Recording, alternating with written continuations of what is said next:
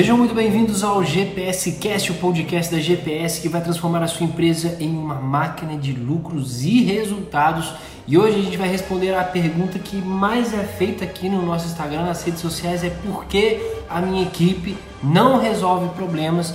E para isso a gente vai trazer um top 3, uma compilação das maiores desculpas que já ouvimos no mercado em relação à não execução dos planejamentos. E para falar sobre isso, eu vou conversar com ele, que é um cara que tem mais de 13 anos de experiência em consultorias e mentorias empresariais e que já ouviu todas, eu digo todas as desculpas possíveis de empresários e gestores em relação à execução de planejamento e ele sabe a resposta para todas elas. Então eu vou conversar com ele, Conrado Lima. E aí pessoal, tudo bem? É, não sei se eu ouvi todas, né, cara? Mas eu ouvi algumas aí já né, ao longo desses anos aí de trabalho. E é legal a gente compartilhar um pouco disso, porque é, isso impacta diretamente na evolução da sua empresa, né, das empresas, né, de uma forma geral. Né? A gente fala disso né, na empresa pequena, na empresa média, e, e, é muito importante a gente entender que as constatações que o time toma, né, ou que o time tem, com relação aos problemas que são apresentados no dia a dia, é, são muito importantes né, de serem consideradas para que a gente possa, né, enquanto líderes, orientar né, e direcionar para a melhor solução, para as melhores Sim. soluções. Né? É, esse, esse acho que é o grande, o grande, o grande ponto né, de como o gestor né, ensina, né, compartilha conhecimento com a equipe e literalmente direciona, guia né, esse pessoal é, em busca de, uma, de um ambiente melhor, né, de, uma, de um resultado melhor. Sim, perfeito. E aí, é, já começando entrando nesse top 3 que a gente falou, né, dessas desculpas que são as mais latentes, qual que você considera ser a, a primeira de todas ali? Não, talvez não a vencedora, mas é que uma das que você mais escuta também. É, é uma das desculpas mais ouvidas, assim, né? A gente, é, é, isso tem a ver com uma série de questões, a gente vai abordar esses pontos aqui, mas uma das desculpas mais ouvidas para não atingimento de resultado, para não solução de algum problema, é, diz respeito ao mercado. Ou seja, ah, a venda caiu. Né? Poxa, e principalmente hoje, né, quando a gente vive um contexto de, de, uma, de uma recessão né, ou dessas oscilações de mercado, as pessoas, né, inclusive funcionários, quando são questionados, né, por que, que a venda caiu, por exemplo? Né? Uhum. Ah, a venda caiu por quê? Qual o motivo? É, as pessoas tendem a, a, a direcionar a causa para algo que é insolucionável, né? né? intransponível, né? Tipo assim, ela tira das costas dela aquela responsabilidade, é mais fácil, mas ah, não tem como controlar. Exato. Então assim, aí você fala, poxa, ah, é um problema do mercado. Né? Uhum. Então hoje em dia é muito comum isso. Né? E não estou falando de novo que o mercado não afeta o resultado das empresas, claro que afeta. Mas é muito importante a gente entender que entender isso né? e o quanto que isso é, é uma verdade absoluta né, é fundamental. Então, né, é, recentemente eu ouvi isso de um, de um cliente, né, do funcionário de um cliente, né, o mercado caiu. Eu falei, pô, e o que, que a gente faz com essa informação? Uhum. Né? É, e ele falou, pô, não tem nada para se fazer, né? é simplesmente o mercado.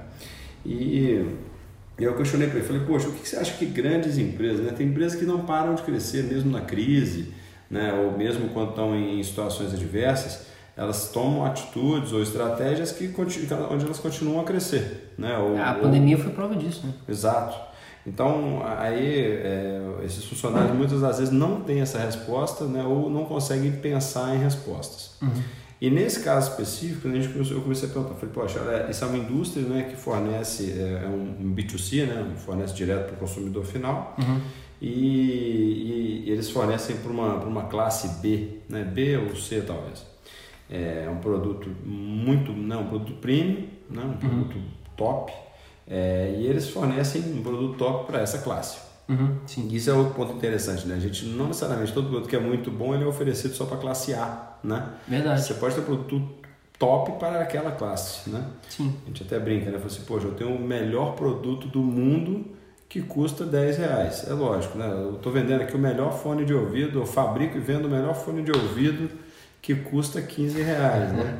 Então você fala assim, poxa, mas 15 reais é um microfone vagabundo, é um fone de ouvido vagabundo, né? Porque mas fone... para um de 15... Exato, né? Você, tá, aí você fala, pô, tem microfone, tem fone de ouvido aqui de 300 reais, 400, 500, Sim. mil reais. É, mas, poxa, é, essa empresa fabrica o melhor fone de ouvido que chega para o consumidor final a 10, 15 reais. Né? Sim.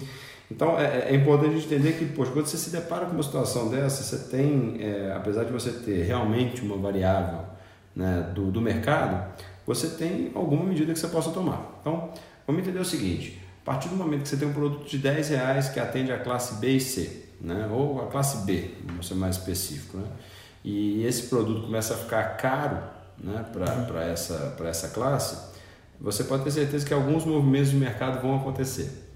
Então, os clientes daquela classe A, que compravam um fone de ouvido de 50 ou 100 reais, eles começam a ter uma redução na capacidade de compra também.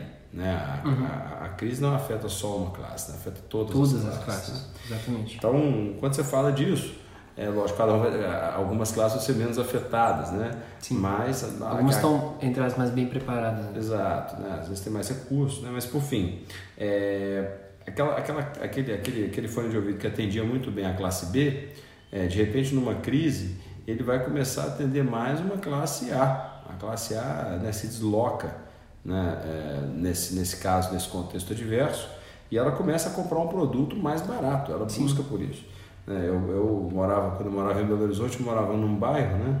E esse bairro tinha alguns supermercados, né? Tinha supermercado, né? um supermercado mais caro, um supermercado mais barato. E era muito interessante que a gente via essa movimentação de uma forma muito rápida, né? Uhum. O mercado oscilou ali, né? A taxa de desemprego aumentou, a capacidade, ou a inflação aumentou. As pessoas migram muito rapidamente né, de, um, de um supermercado né, considerado premium, que tem ali um, preços mais caros ou produtos mais caros, migrar automaticamente para o mercado ou para o supermercado que tem produtos mais baratos. Uhum. Né, a pessoa começa a ficar apertada, literalmente, né, começa a perder a capacidade de compra.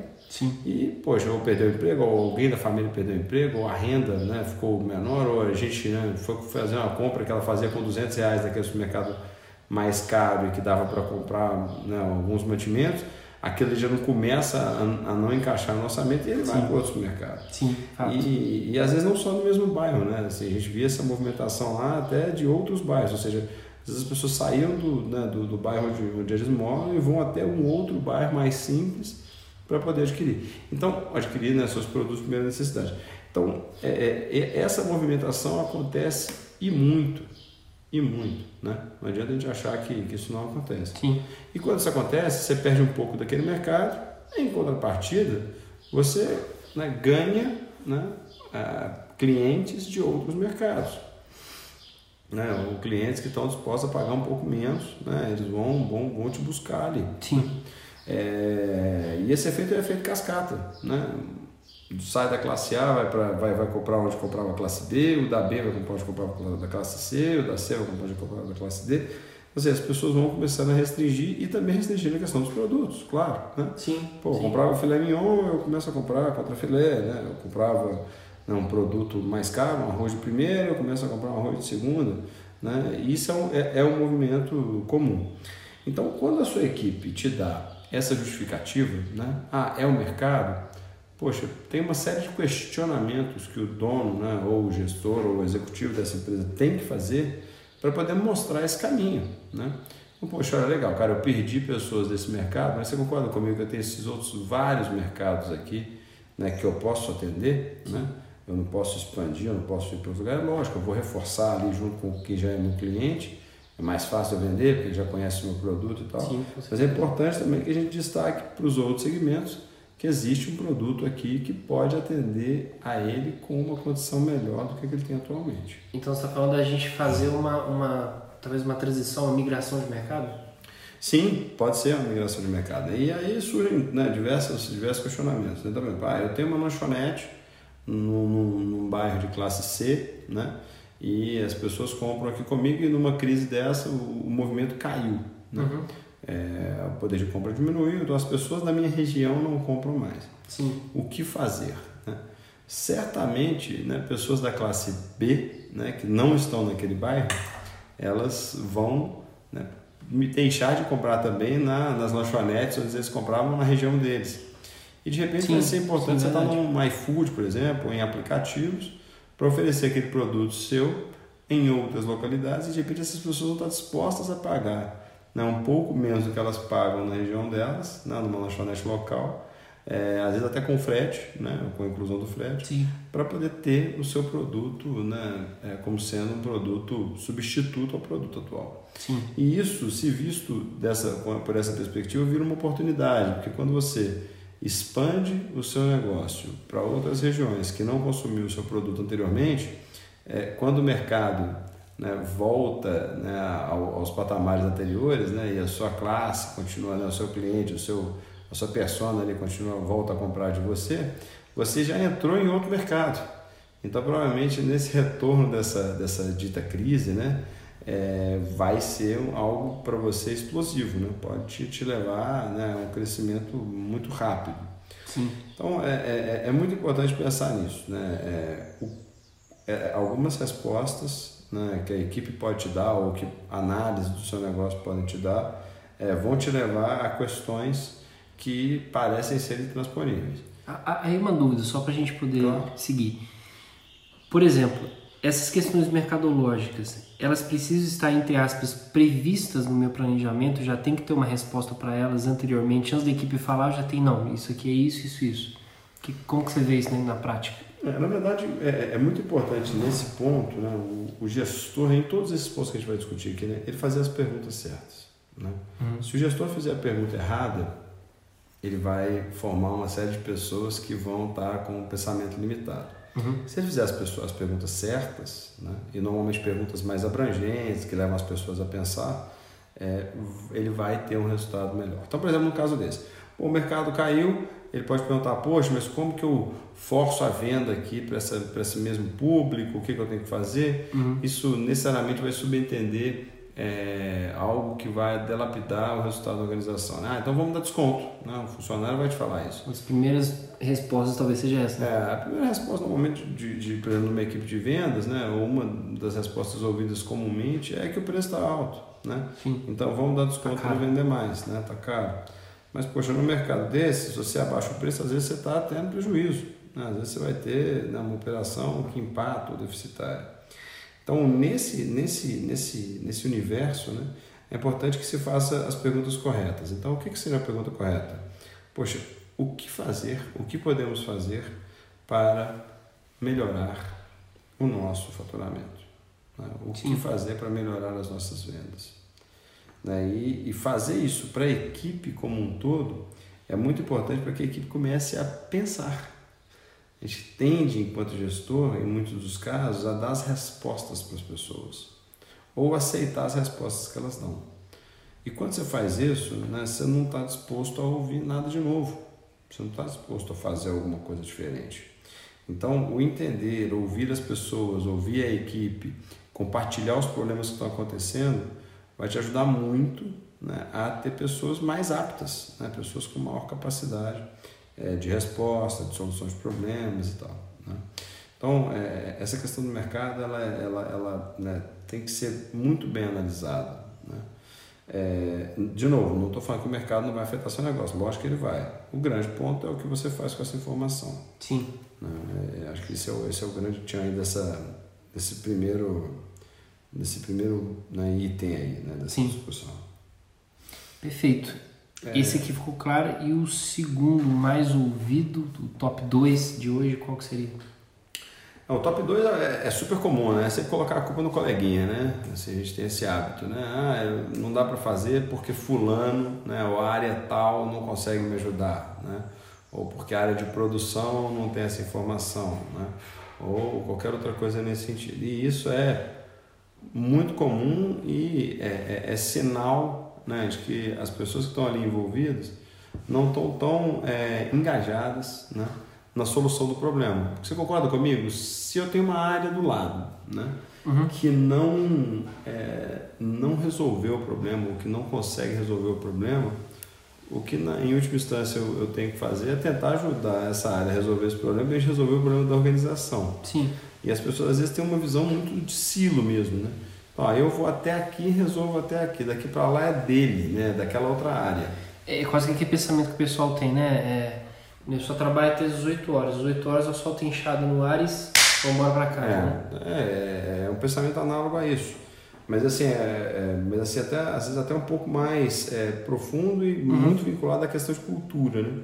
É, as empresas hoje não têm, né, os colaboradores das empresas hoje, em muitos casos, não estou generalizando, mas eles têm é, é uma forma né, simplória de pensar é, nessa questão. Uhum. E aí, muito disso, é, de novo, vai daquela sensação que eu tenho, né, ou que os colaboradores têm, de que ele vai ser responsabilizado ou culpado por um problema. Né? Isso é péssimo. Né? Sim. Porque isso faz com que as pessoas tentem literalmente tirar né, o corpo da reta. Né? Assim, poxa, é muito mais fácil eu falar que foi o fulano que não fez do que fui eu. Né? Eu sou bom, eu entrego, eu tenho capacidade de entrega. Né? O ruim é a pessoa que está do meu lado que não conseguiu me ajudar. Né? É incrível que quase todas essas desculpas é sempre colocando no terceiro, seja o mercado ou seja um amigo, a responsabilidade que é dele. Né? É, é sim, e, e isso é, é, é, do ser humano. Né? O ser humano tem a tendência de querer ficar bem com todo mundo, né? de querer mostrar que ele é bom, né? de querer fazer alguma coisa. É até um pouco daquela filosofia do Homer Simpson, né? a culpa é minha, por isso eu coloco em quem eu quiser. É, é isso aí.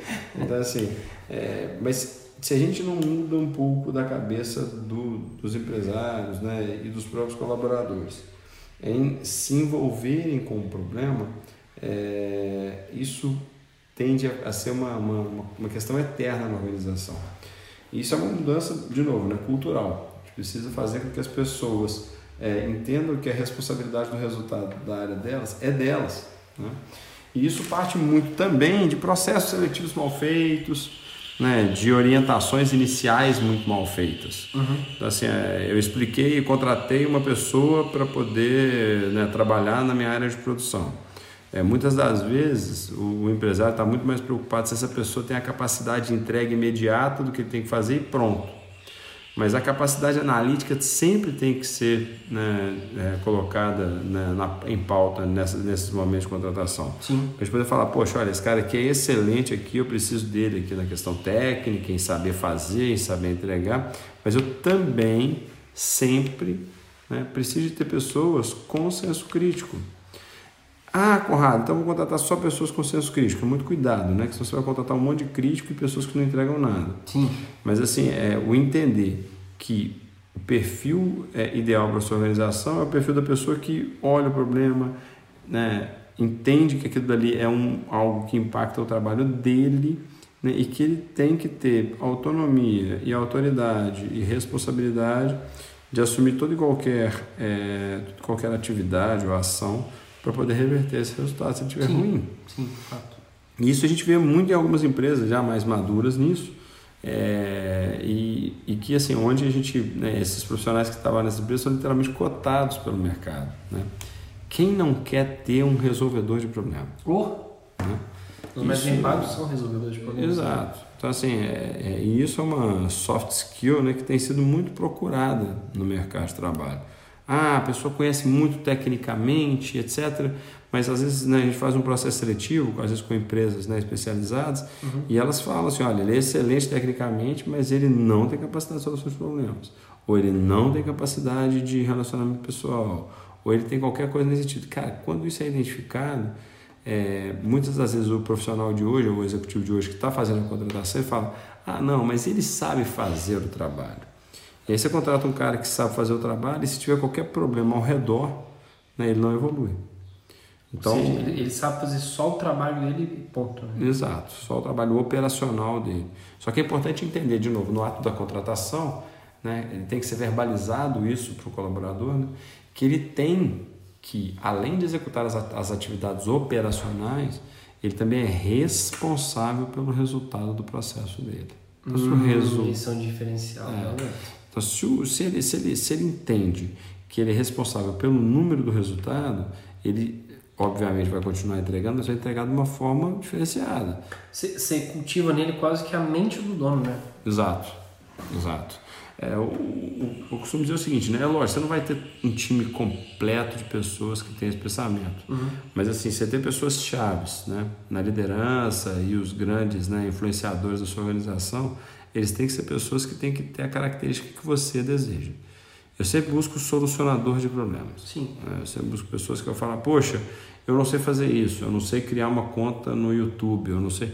Cara, esse cara, né, eu não sei resolver esse problema né, de que eu tenho que ter um relacionamento interpessoal aqui com um outro colaborador, outra área para poder resolver. Então, buscar isso além das questões técnicas né, é fundamental para a gente poder garantir que a empresa vai evoluir e que não vão ter desculpas né, de apontar para o outro né, a, a, né, a, responsabilidade ou a culpa né, é, do não atingimento de meta. Perfeito. É, então a gente viu aí que esses dois né, são problemas que saem do, de um colaborador responsável para poder generalizar outro, né, que, é, que é algo humano, né, a gente já uhum. sabe. E o terceiro ponto, pelo que eu vejo também, é um pouco disso, mas é algo bem mais interno da empresa. Né? Qual é o terceiro? É, o terceiro que a gente levantou aqui é, é, é uma falha também na, na, no planejamento da solução. Né? É, um primeiro momento é essa capacidade que a gente comentou, né? Analisar o problema, entender as causas, né? Não atribuir a causa a outro, né? Ou a uhum. responsabilidade a outro e tal. E nisso eu já fiz uma análise e já cheguei no problema. Mas muitas das vezes as pessoas têm uma visão simplória né, de como se resolve um problema. Sim. Então, poxa, eu tenho uma baixa produtividade, a solução normalmente que é colocada, ou muitas das vezes, é temos que comprar um equipamento melhor. Nosso equipamento é velho, desatualizado, obsoleto e eu preciso de comprar um equipamento mais novo, né, porque eu, né, vou, e com isso eu vou melhorar a minha performance.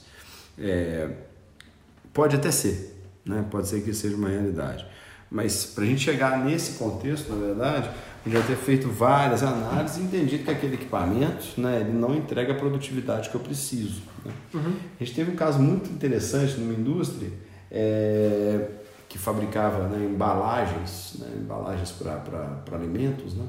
E essa indústria, em um dado momento, a gente começou a medir a, a produtividade e começamos a entender que a produtividade estava aquém do que a indústria tinha de capacidade de venda. Sim.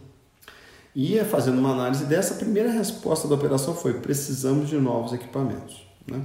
Só que o investimento para isso era de alguns milhares de reais. Algo quase que fora da alcance. É, muitíssimo caro, um investimento super pesado, que era um investimento né, que a empresa realmente veio a fazer no futuro, mas não estava pronta naquele momento para fazer. Né? E, e aí a gente começou a fazer uma análise né, um pouco mais profunda sobre o problema. Né? Então, uhum. quando a gente entendeu um pouco melhor o problema, a gente viu que realmente a produtividade das máquinas atuais era muito baixa. E se comparado com o que, Conrado? Pô, se comparado com o histórico, que ano passado produzia mais, e se comparado né, com o, o próprio mercado. Uhum. como é que a gente descobriu do próprio mercado? A gente ligou para o fabricante da máquina e falou, poxa, né, qual é a capacidade produtiva dessa máquina?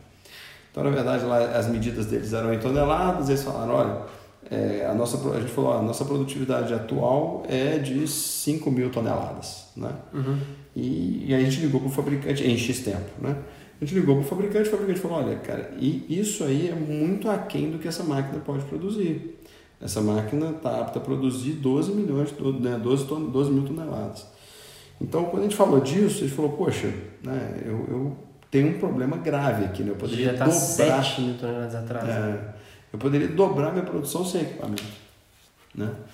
Então, é, de novo, né, esse planejamento, né, no entendimento, entendi o problema, pô, estou com baixa produtividade, mas, de novo, né, o, o, entender melhor o problema, né, destacar um pouco o que a gente pode fazer e compreender a solução é fundamental. E nesse caso foi muito interessante porque a perda era muito grande, né, uhum. quase 50%, e isso... Uhum né? Se você falar disso, você está falando de, de, melhorar muito a performance da sua empresa. E a, a máquina era italiana, né? o fornecedor ah. era italiano e não tinha representantes no Brasil. Que lindo. É, foi fantástico na época. E aí o, o, proprietário né, recebeu essa demanda e falou, olha, cara, eu tenho isso aqui, a produtividade está muito baixa. E a gente, na verdade, não tem as causas né, especificadas do porquê que a máquina roda lenta. A gente tem um outro motivo, mas no nosso processo né, essa máquina não atinge essa performance. É, e aí a gente, né, o, o dono da, da, da, empresa pediu um orçamento do fabricante né, sobre um técnico para poder se deslocar para o Brasil, né, para poder explicar ou entender por que, que essa máquina não estava produzindo. Sim. Eu lembro que era muito caro na época, né, porque envolvia né, uma viagem internacional, hospedagem, deslocamento, fora a hora técnica desse profissional, mas depois de, de algumas análises a gente trouxe esse profissional para dentro da empresa. E foi muitíssimo interessante, né? porque ele chegou, né, analisou, falou, cara, a solução desse problema aqui passa é, pela questão de vocês estarem fazendo muitos setups na máquina. Né? Então, é como se você tivesse um carro e, poxa, o carro está consumindo muito mais gasolina do que o fabricante falou, mas também você anda só, né? Tem um sinal em cada quarteirão na sua, na sua cidade. Então você anda e para, anda e para, anda e para, o consumo vai lá em cima. Então, quando a gente tirou essa constatação, é, e a gente foi validando isso, né? então a gente pegou um lote maior, rodou sem parar, né? então a gente começou a entender um pouco disso. A gente entendeu que essa máquina ela, era, ela atingia essa produtividade que foi ditada né? pelo, pelo técnico, né? É, quando ela fazia um lote de pelo menos 12 horas de trabalho, 10 horas de trabalho. Se fosse menor do que isso, ela nunca atingiria a capacidade máquina, a capacidade máxima da máquina. Uhum. E aí, nesse momento, a gente falou, poxa, legal. E aí a gente entrou um pouco no planejamento de controle de produção, no PCP, e falou, poxa, olha, é, é, eu tenho algum lote nesse tamanho para ser produzido. A gente pegou um lote assim, nesse tamanho, produziu e viu que a produtividade da máquina ia na estratosfera, porque Bom. ele rodava mais rápido, né? não tinha que parar para fazer setup, por aí ia. Então, entendendo isso, a gente voltou para a área comercial e falou, olha, a gente entendeu esse problema, e de todas as, as ordens de produção que você me entregou aqui nos últimos 30 dias, é, sei lá, 60% ou 65%, eu vou conseguir atingir essa capacidade máxima. Mas os outros 45%, né, ou sei lá, 35%, é, eu não vou conseguir, porque são lotes muito pequenos, eu tenho que fazer setup a todo momento. Ou seja, gastava 3, 4 horas para fazer um setup uhum. e produzir durante uma hora. Né? Uhum. Nossa! Então, é, entendendo isso, a gente falou, poxa, então vou fazer o seguinte, essa máquina vai produzir só isso, a gente começou a fazer esse trabalho e realmente a produtividade dela era surreal quando o lote era maior, e aí a gente teve que partir para entender o como atender aqueles processos, né? ou como atender aqueles, aquelas demandas menores. E quando a gente faz essa análise, surge de novo, a, fala, poxa, a gente tem que comprar outro equipamento. Né? Ou seja, eu tenho que comprar agora um equipamento que faz né, lotes menores. E, poxa, discutimos isso, discutimos, né, é, não por muito tempo, mas discutimos um pouco, fizemos um outro orçamento ainda muito caro para a organização. E a gente falou, poxa, cara, o que, que a gente faz com essa informação? Né? Porque assim, o lote pequenininho me dava prejuízo, os lotes grandes me davam lucro. Uhum. Então, vou vender só lote grande. Né? Então, é, então, a gente começou a fazer um trabalho, né, junto com o comercial, de mudança de formato de venda, né, de processo de processo comercial, de forma que a gente atendesse mais clientes maiores. Uhum. E com isso a produtividade dispara, né? disparou no passado, né? na época a gente estava na consultoria. E esse cara assim, impressionado, nossa, como é que pode, né? Como é que, como é que isso aconteceu e tal. A gente nunca tinha feito desse jeito, né? De chamar alguém para olhar e tal, e se planejar. Sim. Mas aí você começa a se conscientizar de que a falta desse planejamento, dessa execução, né? Ele vai acabar com o seu resultado né? Ele, vai, ele moeria o resultado. Então, na época, a gente fez uma, né, uma adequação no comercial, né, de forma que os clientes que a gente atendesse comprassem um pouco mais, né, para a gente poder ter aquele lote é, melhor, né, um lote mais é, produtivo, né, mais Sim. rentável, e ao mesmo tempo é, a gente deu uma ajuda, vamos dizer assim, para o comercial, porque esse comercial fazia muitas vendas pequenas e a partir desse momento ele falou, olha, eu só posso fazer uma, um pedido mínimo de X mil unidades, ou X toneladas. Então quando você faz isso, sim, você perde alguns clientes, né? Natural. Você perde clientes muito pequenos, né? E ao mesmo tempo você começa a entrar no outro mundo que é dos clientes maiores. Você começa a ter também melhor esses clientes maiores com uma taxa de lucro, uma margem de lucro muito maior também. Então assim, é, às vezes até com preço menor, né? ou seja, o preço às vezes caía, né? mas era importante eu ter essa movimentação para eu garantir de novo né, que o meu planejamento está muito claro, as pessoas estão todas né, é, é, envolvidas e entendem esse processo é, e que né, a gente tem que ser produtivo. Né? Então, ou seja, a, a, questão da falta da falha no planejamento, é, muitas das vezes ela está é, oculta né, numa equipe que simplesmente quer trabalhar. Uhum. Né? O cara quer sentar na máquina e fazer, fazer, fazer, fazer, Não fazer. quer pensar muito, né? Então, se você tem uma, uma equipe desse, né, similar a isso, você tem que desenvolver a equipe. Ah, Conrado, mas minha equipe é só de pessoas mais velhas. Cara, legal, vamos criar um modelo de né, treinamento para esse pessoal. Sim. Ah, são as pessoas mais jovens. Poxa, um outro tipo de abordagem. Mas sempre pensando que o quão melhor, né, o quão mais preparada tiver essa equipe, mais ele vai conseguir plane... né, identificar os erros, planejar de forma assertiva né, e rodar uma correção de processo de uma forma é, linear e rentável. Sim. Né? Então, assim, esse é o ponto. Né? E eu acho interessante sobre essa, é, esse, esse ponto, essa desculpa, porque ela aborda uma tonelada de outras desculpas que vem por trás. A falta de tempo, falta de ferramenta, falta de capacitação. Porque se você tem um planejamento bem feito e clareza dentro desse planejamento, você vai planejar com o tempo certo, com as condições certas, as ferramentas certas, que é o que você acabou de falar. É isso aí. Senhoras e senhores, é, depois desse podcast eu estou pensando seriamente em não liberar isso aqui para todo mundo e vender esse episódio, porque sinceramente foi uma aula.